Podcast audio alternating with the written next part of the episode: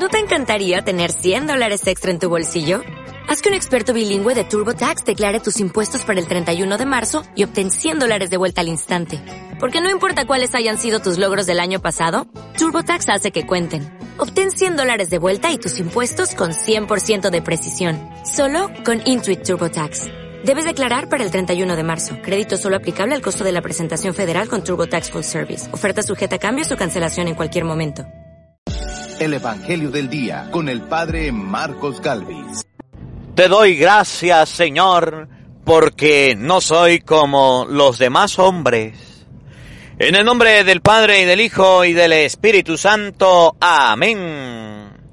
El Evangelio del Día con el Padre Marcos Galvis. Sean bienvenidos, queridos hermanos, a la meditación de la palabra de Dios. Evangelio de San Lucas, capítulo 18, versículo 9 y siguiente. Hoy la palabra de Dios nos va a dar una lección para la vida. Hoy la palabra de Dios con esta parábola, mire, Jesús coloca el anillo en el dedo. Ojalá y ustedes y yo aprendamos a no ser fariseos, que aprendamos a ser humildes. El fariseo, ustedes van a ver en este evangelio cuál fue la actitud tan fea del fariseo. Y ustedes van a ver cuál fue la actitud que Jesús alaba del publicano que ustedes y yo seamos, tomemos la actitud del publicano, de arrepentimiento, y no una actitud soberbia como la del fariseo. Vamos a aprenderlo en este Evangelio, la humildad y no a ser orgullosos. Evangelio de San Lucas, capítulo 18, versículo 9 y siguiente. Oído al tambor, paren la oreja. Los buenos somos más. Y llegó la hora de evangelizar. Lectura del libro del profeta Oseas. Esto dice el Señor. En su aflicción mi pueblo me buscará y se dirán unos a otros. Vengan, volvámonos al Señor. Él nos ha desgarrado y Él nos curará. Él nos ha herido y Él nos vendará. En dos días nos devolverá la vida y al tercero nos levantará y viviremos en su presencia. Esforcémonos por conocer al Señor, tan cierta como la aurora es su aparición y su juicio surge como la luz bajará sobre nosotros como lluvia temprana, como lluvia de primavera que empapa la tierra. ¿Qué voy a hacer contigo, Efraín? ¿Qué voy a hacer contigo, Judá? El amor de ustedes es como una nube mañanera, es como rocío matinal que se evapora. Por eso los he azotado por medio de los profetas y les he dado muerte con mis palabras. Porque yo quiero amor y no sacrificios, conocimiento de Dios más que holocaustos. Palabra de Dios. Te alabamos, Señor. Al salmo responderemos todos. Misericordia quiero, no sacrificios, dice el Señor. Todos. Misericordia quiero, no sacrificios, dice el Señor. Por tu inmensa compasión y misericordia, Señor, apiádate de mí y olvida mis ofensas. Lávame bien de todos mis delitos y purifícame de mis pecados. Misericordia quiero, no sacrificios, dice el Señor. Tú, Señor, no te complaces en los sacrificios, y si te ofreciera un holocausto, no te agradaría. Un corazón contrito te presento y a un corazón contrito tú nunca lo desprecias. Misericordia quiero, no sacrificios, dice el Señor. Señor, por tu bondad, apiádate de Sión, edifica de nuevo sus murallas. Te agradarán entonces los sacrificios justos, ofrendas y holocaustos. Misericordia quiero, no sacrificios, dice el Señor. Honor y gloria a ti, Señor Jesús. Hagámosle caso al Señor que nos dice, no endurezcan su corazón. Honor y gloria a ti, Señor Jesús. El Señor esté con todos ustedes. Mis hermanos, les anuncio la buena noticia de nuestro Señor Jesucristo, según San Lucas. Gloria a ti, Señor. En aquel tiempo, Jesús dijo esta parábola sobre algunos que se tenían por buenos y despreciaban a los demás. Dos hombres subieron al templo para orar. Uno era fariseo y el otro publicano. El fariseo erguido oraba en su interior así. Dios mío, te doy gracias porque no soy como los demás hombres ladrones, injustos, adúlteros. Tampoco soy como ese publicano. Ayuno dos veces por semana y pago el diezmo de todas mis ganancias. El publicano en cambio se quedó lejos y no se atrevía a levantar los ojos al cielo lo único que hacía era golpearse el pecho diciendo, Dios mío, apiádate de mí, que soy un pecador. Pues bien, yo les aseguro que éste bajó a su casa justificado y aquel no, porque todo el que se enaltece será humillado y el que se humilla será enaltecido. Palabra del Señor. Gloria a ti, Señor Jesús. Amados hermanos, invoquemos la presencia del Espíritu Santo sobre nuestra vida, pidiéndole a Él el auxilio, la gracia de poder meditar esta palabra, que la semilla que hoy va a caer en nuestros corazones sea recibida como buena semilla. El uno era publicano y el otro era un pecador. El publicano se creía santo y el pecador no levantaba la cabeza. Pidámosle al Espíritu Santo que nos dé la gracia de ser humildes en la vida, de ser sencillos en la vida, de no andar juzgando a los demás, de no andarlos señalando, apuntando.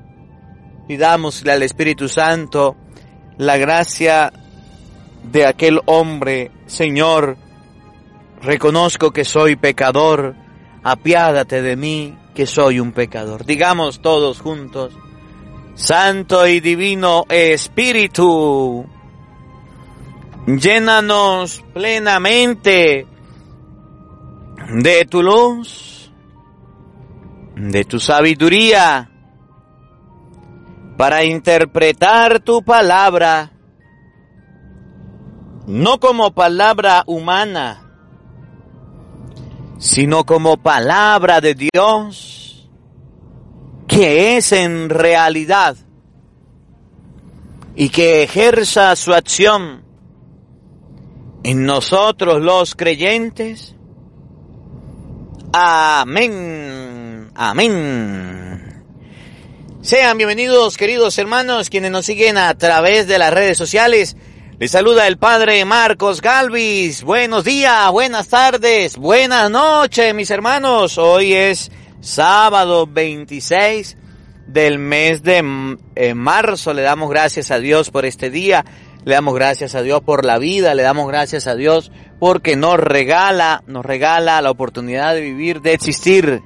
Y el Evangelio de este día, tomado de San Lucas, capítulo 18, versículo 9 y siguiente, nos muestra lo que Jesús quiere explicarnos, aquel famoso pasaje de las Escrituras que muchas veces nos recordamos, pero, pero poco practicamos. Dos personas ante Cristo, dos personas ante el Señor, dos actitudes de aquella parábola que Jesús cuenta. Un hombre llamado, identificado como el fariseo. Y un hombre llamado o identificado como el pagano. Por supuesto, si usted le pregunta a alguna persona del tiempo de Cristo, ¿qué prefería hacer? Si fariseo o pagano, la gente iba a decir, yo quiero ser un fariseo. No un fariseo porque era mal visto, no un fariseo, porque hoy decimos fariseo para identificar a cualquier tipo de persona cuando la persona es mentirosa, cuando la persona es criticona, cuando la persona se comporta mal, pues se le dice fariseo, cuando la persona es doble, no, pero el fariseo del tiempo de Cristo no era identificado así, es, así lo identificamos nosotros hoy día. Pero en el tiempo de Cristo no era así. Los fariseos pertenecían a una secta muy grande que eran cumplidores de la ley, era una secta importante. Era un grupo de personas que tenían en el gobierno, que tenían en la sociedad, que tenían una posición grande. Los fariseos no eran cualquier tonto. Los fariseos no eran cualquier persona. Los fariseos eran estudiados, los fariseos eran preparados, los fariseos se iban a estudiar en, en la escuela, se iban a preparar, sabían leer, sabían escribir. Y los fariseos tenían una particularidad, que tenían una relación continua con la palabra de Dios, que tenían una relación continua con las cosas de Dios. Y por tener una relación continua con las cosas de Dios, con la palabra de Dios, los fariseos se ganaban un puesto muy importante en la sociedad. Decir, soy fariseo, era decir, soy alguien importante. Decir, soy fariseo, era abrir muchas puertas. Decir yo pertenezco al fariseísmo es como, eh, vamos a hacer una suposición en tu, en tu patria, en tu país, donde hayan personas de derecha, de izquierda, uno estén gobernando y diga, soy de derecha, soy de izquierda, soy de tal partido, soy de esto. Bueno, y si es importante, y si es grande, y si es el ganador, pues era mucho más importante. Entonces los fariseos tenían la cualidad de que eran estudiados, de que eran preparados, de que la gente los respetaba, de que la gente los admiraba, se vestían bien, comían bien, hablaban bien, trabajaban bien, tenían sus cargos, tenían sus puestos, tenían su fama, por supuesto eran populares en el tiempo de Cristo. Por eso usted puede ver que en el tiempo de Cristo uno de los principales ataques que Jesús hace es al grupo de los fariseos. Usted puede leer, por ejemplo, San Mateo capítulo 23, siete maldiciones contra los fariseos. Ahí están, porque los fariseos eran buenos, pero también habían fariseos mal portados. Y como habían fariseos mal portados que se creían santos, ese era el pecado de ellos, que se creían santos, que se creían puros, que se creían tener a Dios agarrado por la chiva, que creían que Dios estaba con ellos siempre y se creían perfectos. A eso se llamaban fariseos, a los que se creían perfectos, que nunca iban a cometer un error, que habiéndola embarrado, que habiendo cometido errores en su vida pasada, a ellos no les importaban. Y se creían, se tenían por santos, se tenían por justos, se tenían por las mejores personas del mundo. Entonces tenemos por un lado a los fariseos, pero también en este texto del Evangelio tenemos por otro lado a los paganos. Los paganos eran considerados todos aquellos que no participaban del pueblo de Israel, que no tenían un linaje escogido, de los que no venían de Abraham, de Isaac, de Jacob. Los paganos eran consideradas las personas que vivían en los pueblos cercanos, por ejemplo, los que vivían en Canaán, los que vivían en Sirofenicia, los paganos eran considerados los egipcios, los paganos eran considerados todas aquellas culturas de Mesopotamia, los babilónicos, que se acercaban inclusive los mismos samaritanos, que eran muy cercanos a los judíos, que tenían sus creencias, ¿qué hacían ellos? Ellos creían en varios dioses, ellos tenían varias divinidades, ellos adoraban a sus dioses, hacían sus cosas. Y los paganos eran rechazados por los judíos, porque los judíos se creían santos. En este, en este caso, los fariseos se creían muy santos, se creían muy puros, muy buena gente. Y entonces dice la palabra de Dios que el fariseo estaba de pie, mientras que el pagano estaba arrodillado, suplicando perdón mientras que el pagano estaba de rodillas pidiéndole a Dios que lo perdonara, el fariseo no tenía de qué arrepentirse, mientras que el publicano sí, el publicano decía, Señor, apiádate de mí, que soy un hombre pecador, Señor, apiádate de mí que cometí un pecado, Señor, apiádate de mí que te he fallado, apiádate de mí que he cometido delitos, apiádate de mí que, o sea, hizo examen de conciencia. Y los dos, fariseo y publicano estaban en un lugar en común. Fueron al templo para hacer oración. Escuchen bien dónde estaban. En el templo para hacer oración. En el templo para adorar a Dios. En el, en el templo para darle la gloria a Dios. Allá se encontraron. Uno empezó a criticar al otro, el fariseo Empezó a señalar al otro, a apuntarlo. Usted es un vagabundo, usted es un sinvergüenza, usted es un adúltero, usted es un mujeriego, usted es un sinvergüenza, usted es un vago, debería morirte.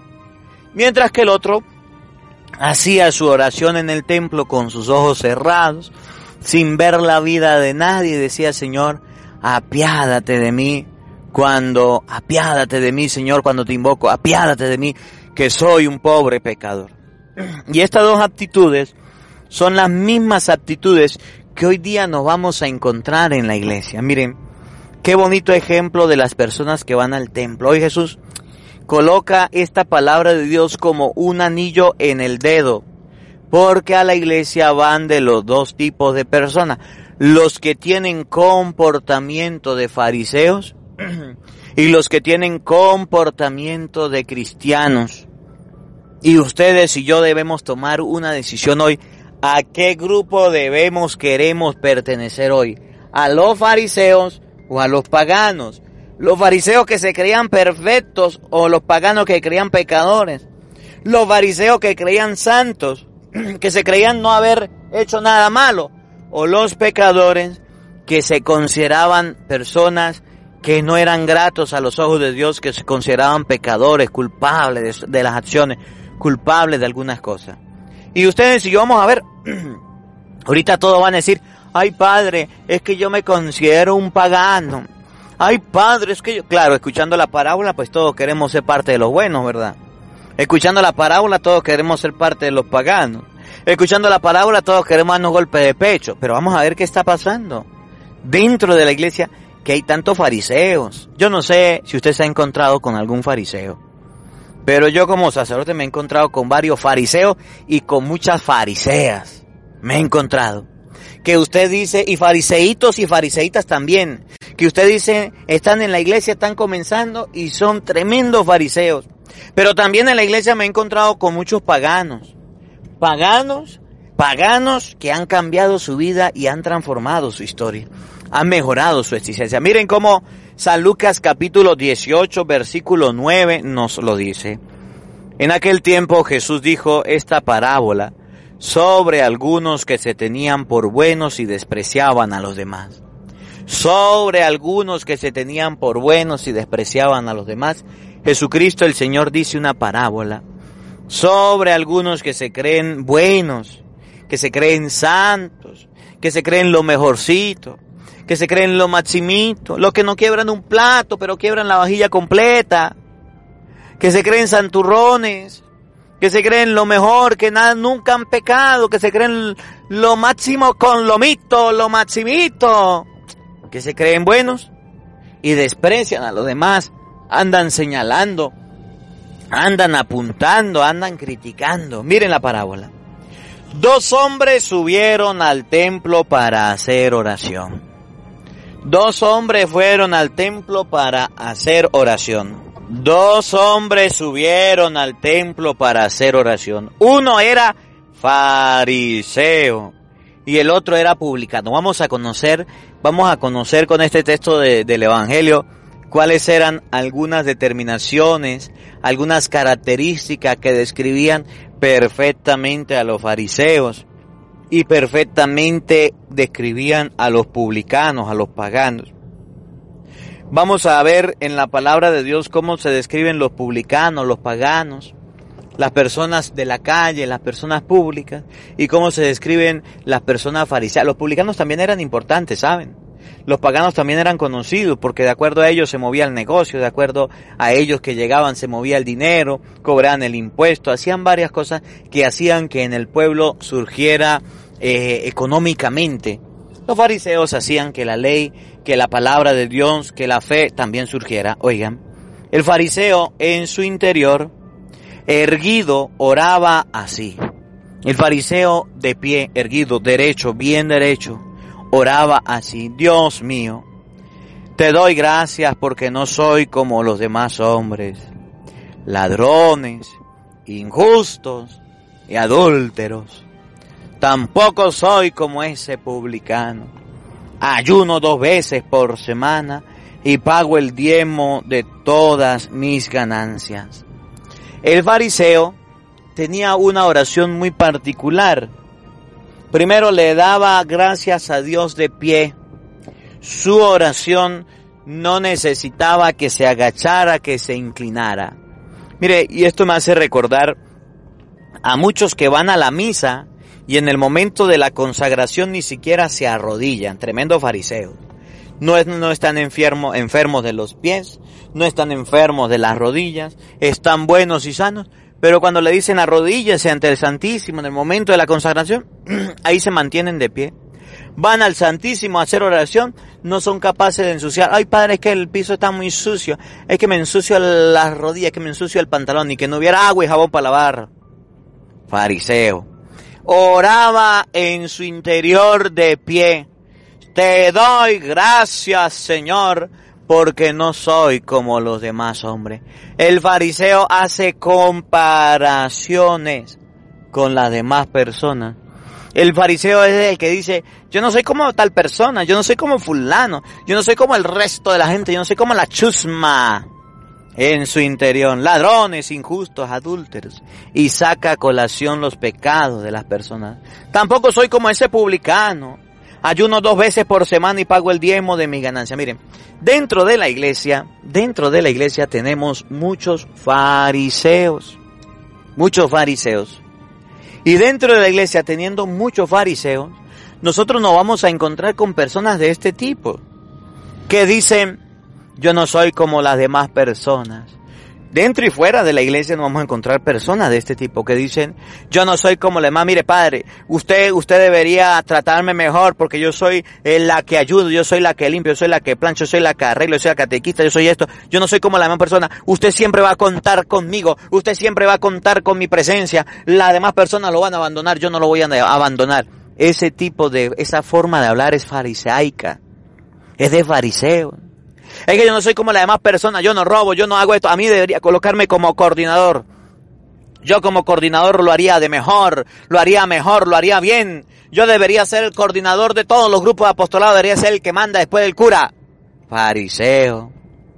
Yo he visto tantas cosas dentro de la iglesia. Miren, dentro de la iglesia hay tanto fariseísmo de esas señoras y de esos señores que se creen más papistas que el papa que se creen más curas que el cura, que se creen más obispos que el obispo, que se creen los mandamases, que andan humillando y señalando a las personas. El Padre no está. El Padre no se encuentra. Dígame, ¿qué quiere decirle al Padre? Conmigo antes de hablar con el Padre. A ver, fariseo. Dentro de la iglesia vamos a tener a personas que andan muy, muy juiciosas. El fariseo estaba orando en su ministerio, en su grupo de adoración, en su grupo de oración, pero tienen una lengua virgen santísima, no tienen un don, tienen el don de lengua, una lengua que es un don. Son chismosos, son metiches, son habladores, son fanfarrones. Los fariseos lo vamos a encontrar dentro de la iglesia. Los fariseos lo vamos a encontrar dentro de la iglesia y fuera también. Personas muy orantes, personas muy lectoras de la Biblia, personas muy creyentes de misa dominical, de confesión, de comunión, pero bien metidos en la vida de los otros. Pero bien metidos, bien metiches en la vida de las otras personas. Que el cura es esto, que el cura es aquello. Mire, ¿de dónde salen los chismes de la iglesia, del cura? Pues de los mismos católicos. ¿De dónde salen los chismes que se generan dentro de la iglesia? Pero de los mismos católicos. ¿De dónde salen los chismes que se generan dentro de la iglesia? De nosotros mismos que andamos sacando toda la luz como unos fariseos. Vagabundos, sinvergüenza, raza de víbora, sepulcros blanqueados, que sí van a la iglesia, que sí se dan golpe de pecho, y que se creen muy santos, muy buenos. Pero cuando alguien comete un error, ahí estamos, no soy como ese. Mire la hija de fulano quedó embarazada. Mire la hija de sutano cómo se está comportando. Es que fulano, mire, el amigo de yo no sé quién. Es que el padre yo lo vi en esto, el padre yo lo vi en aquello. Los primeros bocones, fanfarrones, chismosos, fariseos, ahí los encuentra. Señor, te doy gracias porque no soy como los demás hombres. Yo no soy ladrón. Yo no soy injusto y yo no soy adúltero. Ay, sí. Padre, yo voy a la iglesia, yo no robo, yo no mato, yo no hago más nada. Ah, pero tremendo chismoso. Ah, pero tremendo criticón. Ah, pero se mete en todas las conversaciones. Le dicen, Radio Acarigua, lo que no sabe lo averigua. Empieza a averiguar la vida de todos. Es un fariseo. Aquella persona que anda viendo en la iglesia los errores que se cometen para sacarlos a la luz. Es que el padre me vio feo y lo voy a denunciar con el obispo. Es que el padre me vio mal y le voy a decir a todo el mundo que ese padre yo le caigo mal. Chimoso, fariseo. Los mismos de la iglesia, los que están dentro de la iglesia, se comportan como fariseos cuando andan criticando a los otros, cuando andan chismeando. Ay, que mire que fulano es la que sale con el padre, el que sale con el padre. Ay, que fulano le dieron un cargo en la iglesia. Ay, que sutano es la secretaria. Es que merengano es el que está haciendo esto el coordinador. Fariseo, metiche, vagabundo sinvergüenza. No soy como los demás injustos adúlteros, ladrones. Tampoco soy como ese publicano tampoco soy como pecadores. Mire, yo, yo sé que tengo pecado, pero yo no soy un pecador así tan grande, Padre. Los pecados que yo cometo no son tan grandes. Los pecados que yo hago no son tan grandes. No, Señor. Yo hago, cometo son pecaditos blancos, pecaditos pequeños, no pecados grandes. Ay, sinvergüenza. Fariseo. Ayuno Ayuno dos veces por semana y pago el diezmo de todas mis ganancias. Yo sí ayudo en la iglesia, yo sí pago el diezmo. Cuando hay que colaborar yo estoy aquí. Cuando hay que hacer algo yo soy el primero. Cuando hay que pagar el diezmo yo lo pago. Si el cura necesita algo yo le tiendo la mano, yo le hago de comer, yo le hago esto, yo hago aquello. Ah, fariseo, ¿hasta eso saca en cara? Yo sí ayuno, yo sí oro, yo sí vengo a la oración, yo sí vengo a acompañarlo a usted, Padre, yo a usted no lo dejo solo, yo estoy con usted, yo a usted no lo he abandonado, yo no soy como las demás personas. Ay, así actúan los fariseos. Mientras que el publicano, en cambio, se quedó lejos y no se atrevía a levantar los ojos al cielo. Lo único que hacía era golpearse el pecho diciendo, Dios mío, apiádate de mí que soy un pecador. Miren la actitud del publicano, miren la actitud del pagano, miren la actitud de aquella persona que denigraban, que corrían, que desechaban. La actitud era de pedir perdón a Dios, Dios mío, perdóname porque soy un pecador. La actitud era de colocarse pequeño ante Dios. La actitud era de reconocer sus errores. La actitud de aquel hombre era de reconocer sus fechorías. La actitud de aquel hombre era reconocer que era un hombre pequeño, que era un hombre pecador, que había fallado, que había cometido errores. Esa era la actitud que tenía. Dios mío, apiádate de mí que soy un pecador y se golpeaba el pecho. Dos actitudes. Unos se creían justos, otros reconocían que eran pecadores.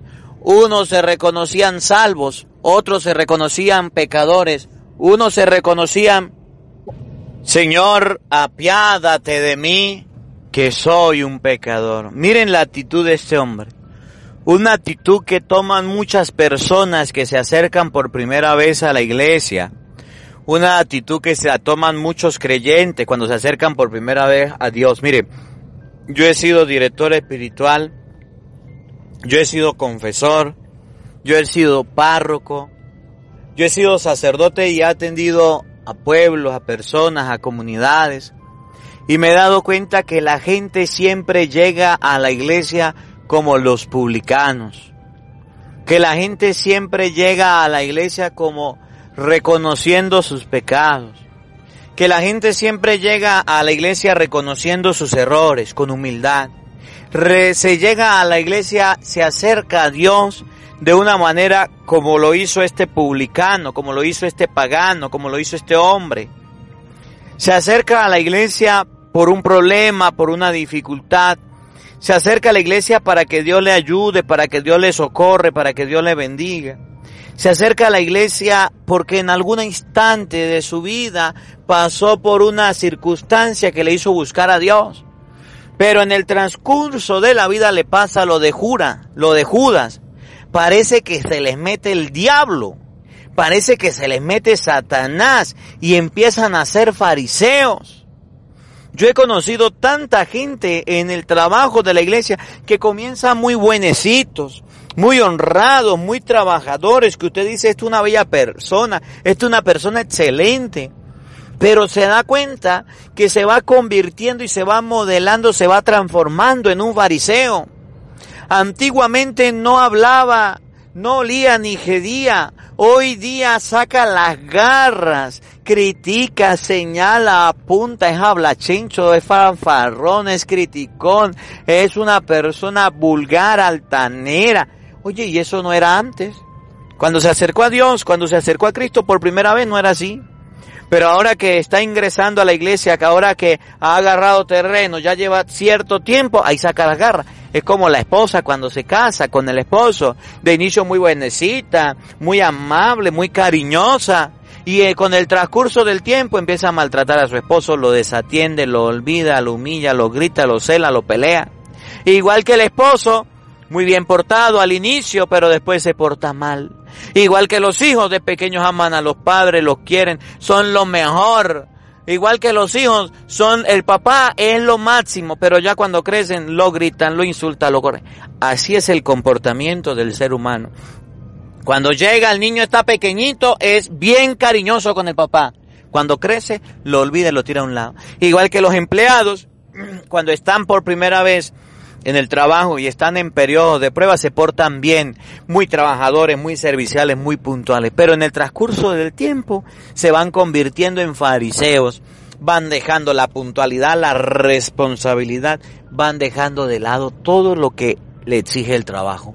Y así pasa en la iglesia y así pasa en todos lados. Nos hemos convertido en fariseos, pero comenzamos muy bien, ¿saben? Comenzamos como los publicanos, comenzamos como los, los pecadores, comenzamos como los paganos. Muy bien, muy bien.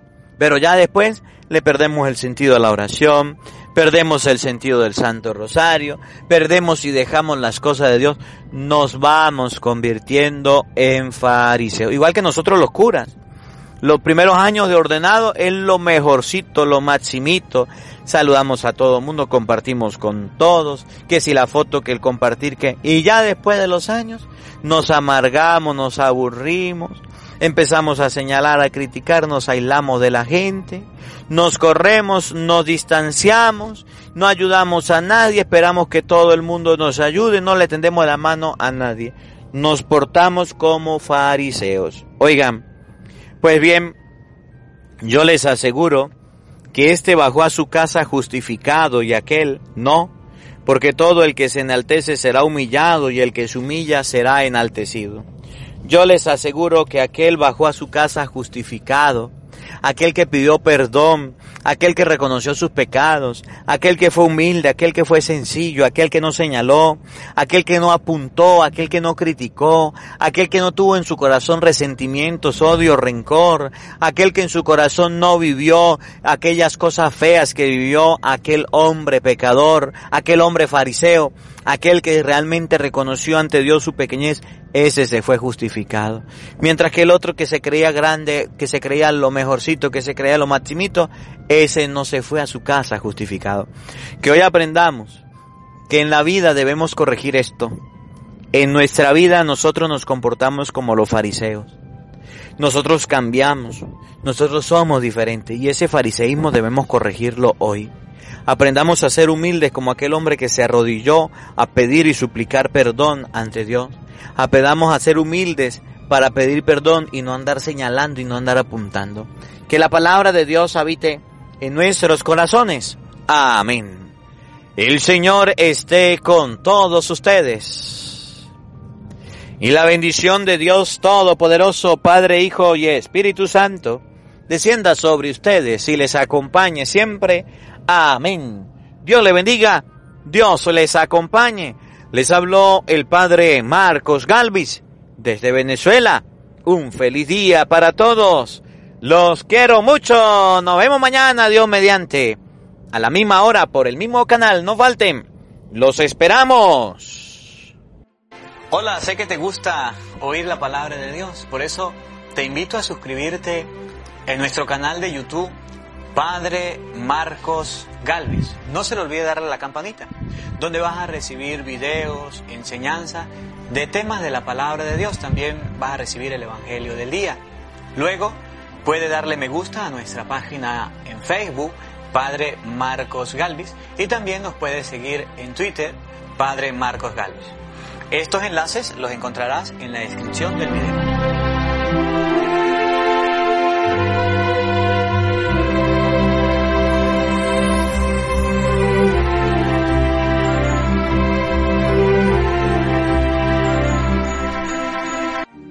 Porque no solo de pan vive el hombre, sino de toda palabra que sale de la boca de Dios. El Evangelio del Día con el Padre Marcos Galvis.